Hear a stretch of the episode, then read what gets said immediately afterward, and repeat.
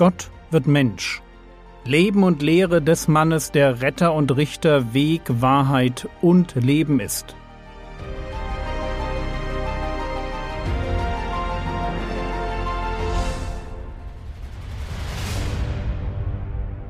Episode 19 Lukas der Historiker Wer sich schon ein wenig länger mit meinem Podcast beschäftigt, der weiß, dass wir uns stetig der 100. Folge nähern. Das kleine Podcast-Projekt, das wir im letzten Herbst gestartet haben, entwächst seinen Kinderschuhen. Und deswegen habe ich ein paar kleine Änderungen vorgenommen. Punkt 1, das Titelbild wurde geändert, weil ich zunehmend auch Zuhörer gewinne, die mich nicht persönlich kennen und eben gern mal ein Bild hätten. Punkt 2. Im Format Jesu Leben und Lehre wurde die Schlussfrequenz an das Themenformat angepasst, um mehr Einheitlichkeit und Anwendung zu gewährleisten. Punkt 3. Ich habe heute einen Termin bei der Stimmtherapeutin, weil ich stimmlich noch besser werden will. Es geht also voran. Ich freue mich. Ihr dürft gern dafür beten. Aber wie immer gilt, allein Gott sei die Ehre. Wir leben aus seiner Gnade. Zurück zum Leben und zur Lehre Jesu. Bis jetzt haben wir uns die ewige Vorgeschichte, den Johannesprolog und die Stammbäume Jesu angeschaut. Wer sich inzwischen fragt, wie lange ich bei der Geschwindigkeit brauchen werde, um alle Evangelien durchzupredigen, ich habe mir, so Gott will und wir leben, so circa fünf bis sechshundert Folgen, also fünf bis sechs Jahre vorgenommen. In einer Zeit, die alles sofort und ganz schnell will, finde ich es total wichtig, dass wir uns als Christen eine Sache merken. Geistliches Leben erwächst aus dem Nachsinnen über Gottes Wort. Viele, wirklich viele kleine Momente des Nachdenkens, des Fragenstellens, des Grübelns über die Bibel bewirken in uns die Vertrautheit mit den Gedanken Gottes, die zu eigenen Überzeugungen und mehr noch zu einer Heilung der Seele führt. Ich kann es nicht anders beschreiben. Was ich meine ist, dass das Wort Gottes in meine Seele eindringt, sich dort einnistet und mit seiner Wahrheit falsche Gefühle und dämonische Lügen offenbart und vertreibt.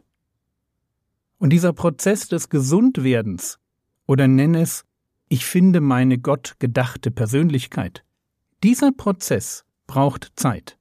Er braucht Jahre und Kontinuität. Also lasst uns weitermachen und uns das Leben Jesu anschauen. Beginnen wir heute mit dem Anfang vom Lukasevangelium. Johannes startet mit einem Blick zurück in die Ewigkeit.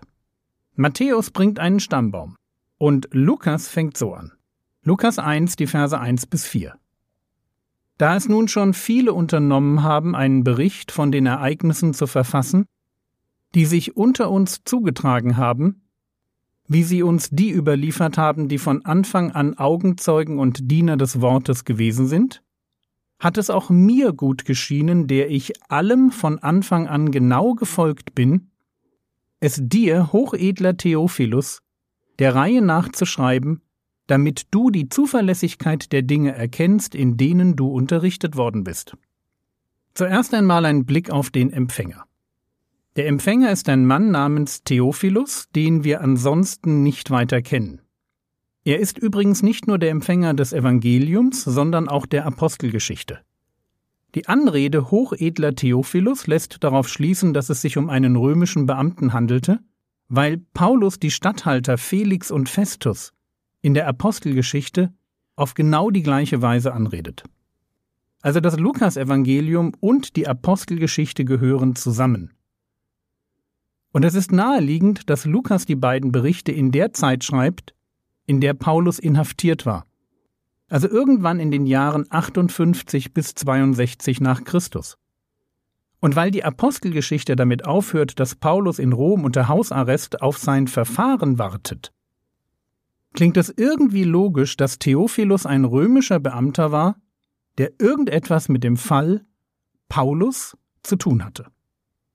Lukas betont, zu Beginn seines Evangeliums, woher er sein Wissen hat. Er ist selbst kein Augenzeuge. aber er weiß von anderen Berichten, die von Augenzeugen aufgeschrieben worden waren. Und er wäre nicht ein waschechter Naturwissenschaftler, wenn es ihn nicht in den Fingern gejuckt hätte. Selbst dieser Spur von Berichten live vor Ort in Israel nachzuspüren. Deshalb schreibt er, der ich allem von Anfang an genau gefolgt bin. In Apostelgeschichte 21,15 kommt Lukas in Jerusalem an und es braucht nicht lange, bis Paulus gefangen genommen wird. Frage: Hat Lukas die folgenden zwei Jahre, als Paulus in Caesarea im Gefängnis saß, vielleicht darauf verwendet, Spurensuche zu betreiben, Orte zu besuchen, an denen Jesus gewirkt hatte, Personen zu interviewen, die Jesus gehört und erlebt haben? Wir wissen es nicht. Aber irgendeine Art von Forschungstätigkeit muss sich hinter der ich allem von Anfang an genau gefolgt bin, verbergen. Und das Lukasevangelium ist das Resultat dieser Forschungstätigkeit. Ich muss immer wieder schmunzeln, wenn man sich das Entstehen der Evangelien so vorstellt wie das Spiel Stille Post, wo am Ende niemand mehr weiß, was am Anfang gesagt wurde. So kann es nicht gewesen sein. Aus einem ganz einfachen Grund. Es ist bis heute bei keinem Guru so. Wo immer jemand ein bisschen berühmt wird und auch nur eine Mini-Nachfolgerschaft hat, wird das, was er sagt, sofort notiert. Und es gibt in der Antike immer jemanden, der schreiben kann. Deshalb spricht Lukas auch von den vielen, die schon einen Bericht über die Ereignisse rund um Jesus verfasst haben. Und er spricht von Augenzeugen und meint damit die Apostel, die mit Jesus unterwegs waren. Wo es Augenzeugen gibt, gibt es keine stille Post. Aber es gibt harte Fakten, die man nachprüfen kann. Bei mehreren Augenzeugen sogar miteinander vergleichen kann. Und mir scheint, Lukas hat genau das getan, weil er die Zuverlässigkeit der Dinge herausarbeiten wollte. Er hat sehr klar zwischen Wahrheit und Erfindung unterschieden. Und er ist ganz Person seiner Zeit. Bereits der Rhetoriklehrer Quintilian, Zeitgenosse des Paulus, unterscheidet klar drei Arten von Erzählungen.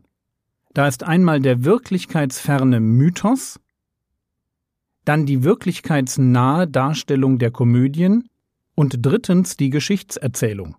Also im ersten Jahrhundert konnte man klar zwischen einem Mythos und einem Geschichtswerk differenzieren. Das Wahrheitsverständnis der Antike war kein grundlegend anderes als unser heutiges. Schon zur Zeit Jesu kannte man den Unterschied zwischen Fakten und Fiktion.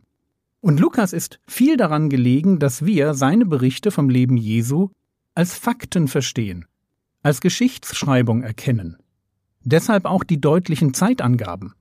Lukas 1, Vers 5. Es war in den Tagen des Herodes, des Königs von Judäa. Lukas 3, die Verse 1 und 2. Aber im 15. Jahr der Regierung des Kaisers Tiberius, als Pontius Pilatus Statthalter von Judäa war und Herodes Vierfürst von Galiläa und sein Bruder Philippus Vierfürst von Iturea und der Landschaft Trachonitis und Lysanias Vierfürst von Abilene, unter dem hohen Priester Hannas und Kaiphas, geschah das Wort zu Johannes, dem Sohn des Zacharias, in der Wüste. Das ist genaue historische Angabe. Und man hat schon oft versucht, Lukas einen historischen Fehler nachzuweisen, aber immer und immer wieder sind seine Berichte von den Ergebnissen der Archäologie bestätigt worden. Und ich würde erwarten, dass das auch so bleibt. Lukas ist Historiker und dazu noch ein wirklich guter. Und er möchte uns die Geschichte Jesu erzählen und beginnt seine Geschichte nicht mit Jesus selbst, sondern mit dem Mann, den man als den Herold des Messias bezeichnen könnte. Ein Vorläufer, ein Ankündiger, einer, der das Volk vorbereiten soll auf den Abschluss des alten Bundes und den Anbruch von etwas völlig Neuem. Johannes der Täufer. Mit den Hintergründen seiner Geburt geht es morgen weiter. Was könntest du jetzt tun? Du könntest dem Thema Lukas als Historiker noch etwas nachspüren. Wenn dich ein anspruchsvoller Artikel von Arnim Baum interessiert, findest du im Skript auf Seite 3 einen Link in der Fußnote. Das war's für heute. Wenn du meine App magst und es noch nicht getan hast, bitte gib doch eine Bewertung im Store von Google oder Apple ab. Super wäre es, wenn du einen kurzen Satz dazu schreiben könntest, was dich begeistert. Der Herr segne dich, erfahre seine Gnade und lebe in seinem Frieden. Amen.